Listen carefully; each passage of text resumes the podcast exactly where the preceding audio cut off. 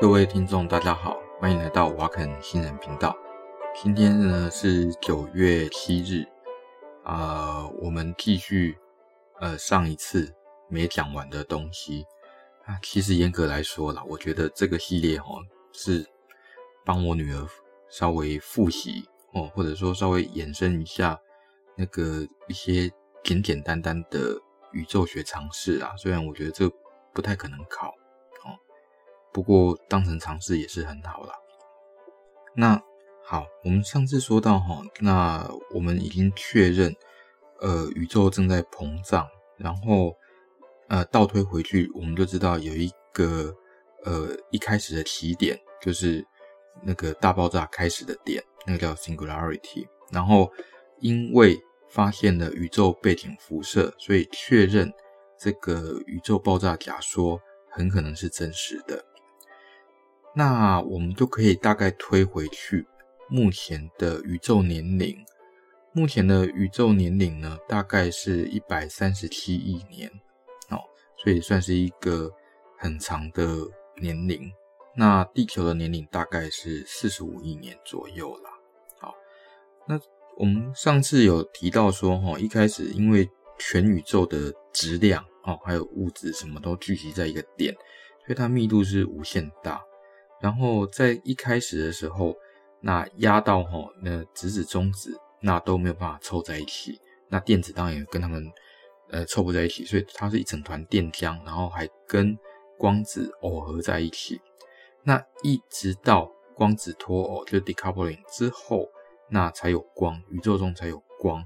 那在之后才能够形成，呃，就是带电的电子跟带正电的那个质子。那它们才会形成氢，好，就是形成比较稳定的结构，就是氢跟氦这两个。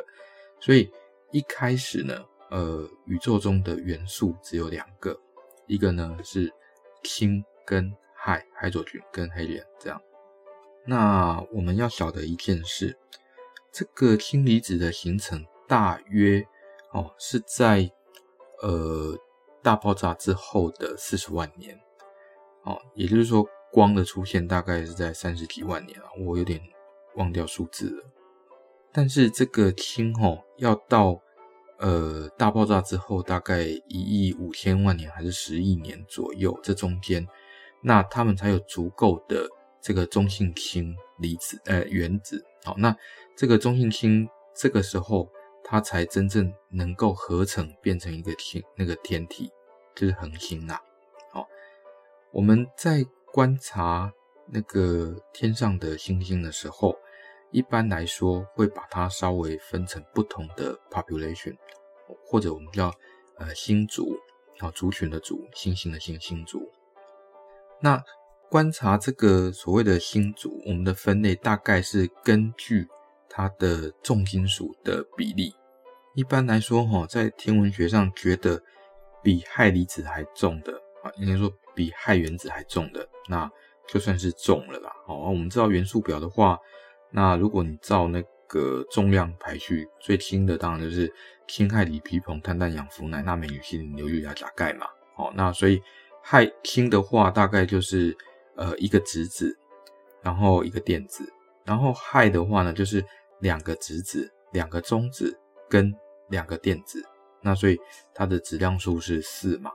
哦，因为两个质子加两个中子这样子，那所以呢，呃，我们最常见看到的就是第一星族啊，第一星族就是金属含量应该说重的元素含量比较多的，然后第二星族呢就是重的元素含量比较少的，然后在一个目前为止从来没有观察到的，我们叫第三星族，就是 Stellar Population Three 哦，那。这个 stellar population three 的话，理论上就是完全只能由氢跟氦组成。意思是什么呢？意思就是这一群的恒星，它很可能就是宇宙大爆炸一开始大概十亿年前哦，然后它产生的这种恒星。要晓得氢跟氦，它们都是有质量的。那只要有质量，它们就有引力，就有那个万有引力。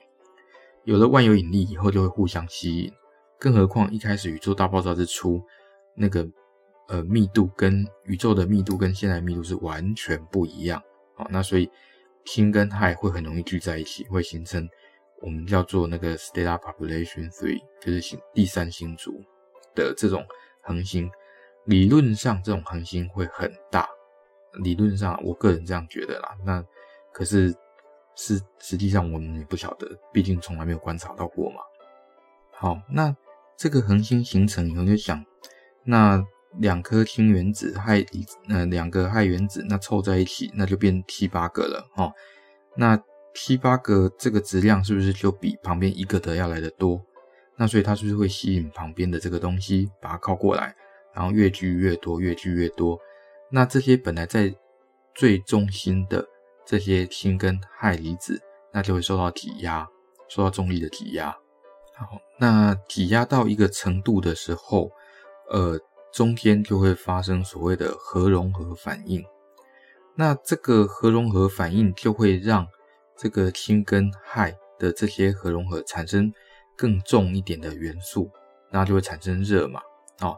那产生热就可以对抗外面挤压进来的这个压力，所以这是一个恒星平衡的要点。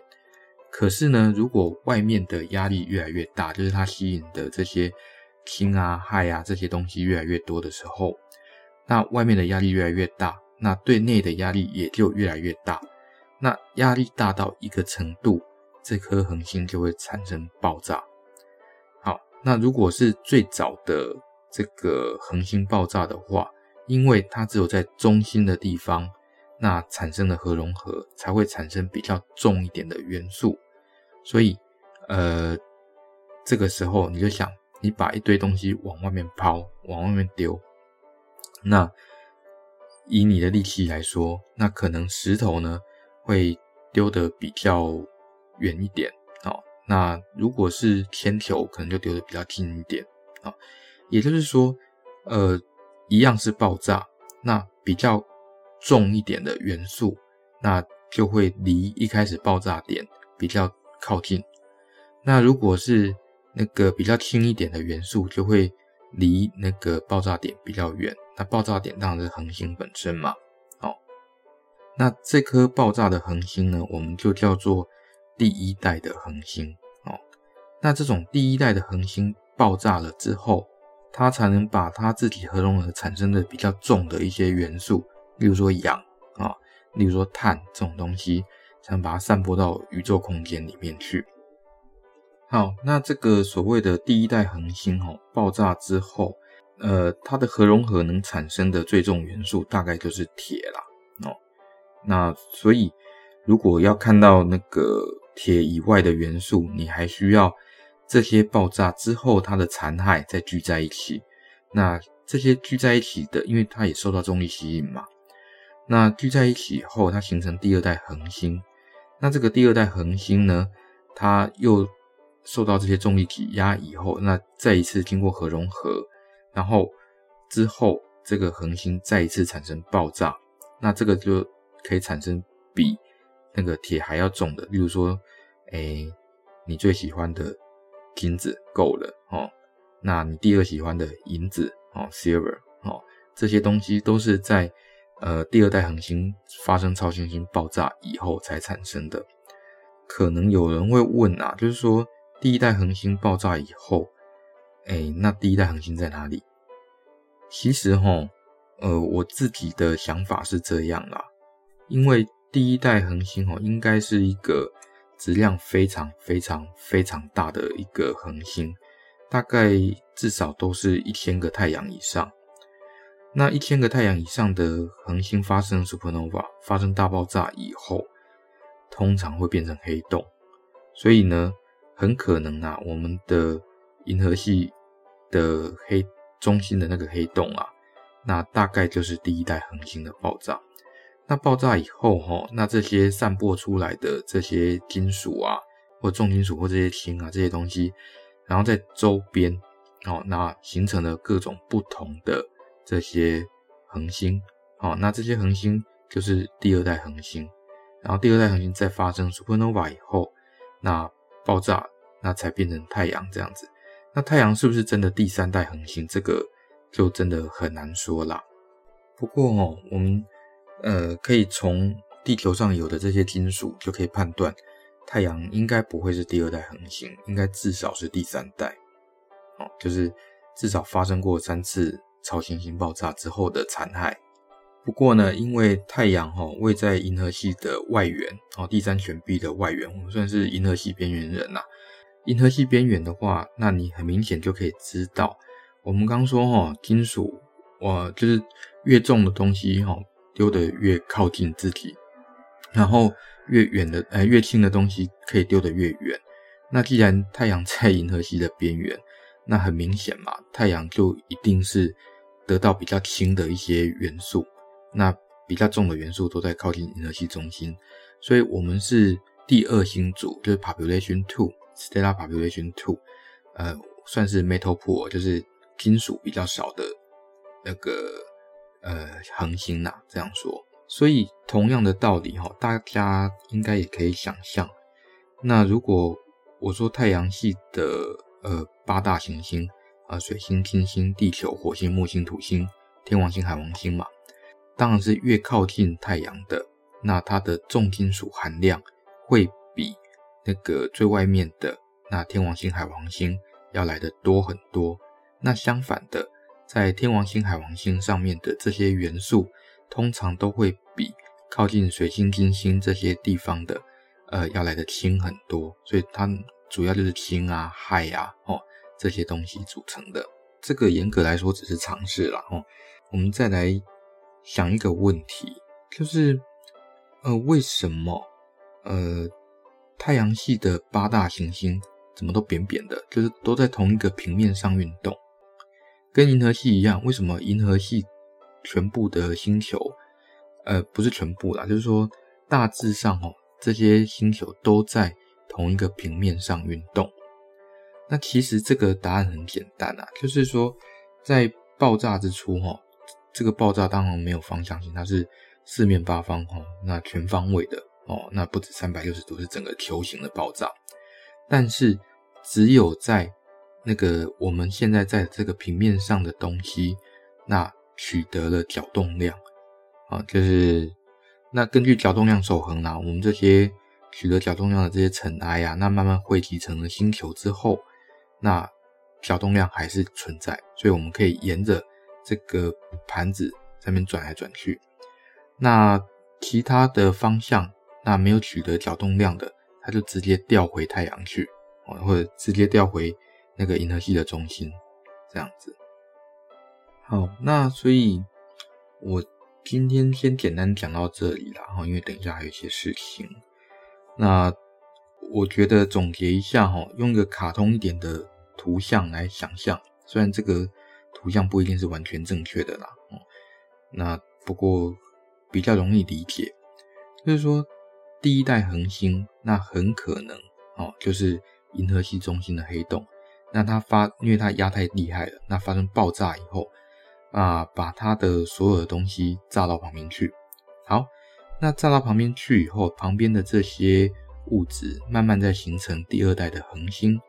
那这第二代恒星，哎，在比较靠近银河系中间的，再继续发生爆炸。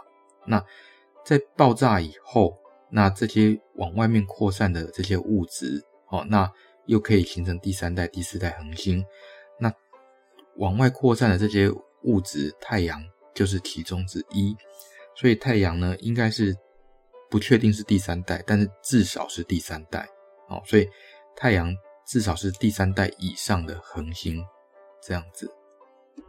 然后在太阳旁边的这些东西呢，那它在呃取得角动量的过程中，然后形成一个原始星盘。那这个原始星盘在互相撞击，那撞击之后比较大的东西会吸引质量比较小的东西，然后再慢慢的形成呃行星这样子。那太阳的形成大概是在五十亿年前呐、啊，所以算一算，大概就是宇宙大爆炸之后八十七亿年哦，太阳才形成。那地球的形成呢，呃，大概在四十五亿年前，所以呢，地球形成大概是宇宙大爆炸之后，呃，九十二亿年前。哎，九十九十二亿年后啦，讲错了哈。那所以呃，大概知道一下就好了啦。那至于用来判断你的恒星是第几代的话，很重要的一个依据哈，就是那个重金属的含量，因为第一代的那个恒星，那它只能够根据核融合，它只能产生到铁，重最重大概只能到铁这个元素。那第二代以后，因为它加了其他重金属进去，所以它可以再因为核融合再产生更重的金属。好，然后第三代这样子到地球。那所以根据地球上的元素，我们可以判断，呃，太阳呃至少是第三代的恒星。好，那今天节目就到这边，希望这个节目对高一的学生有一点点帮助。好，那喜欢我们节目的话，那欢迎按赞、分享、订阅哦，拜拜。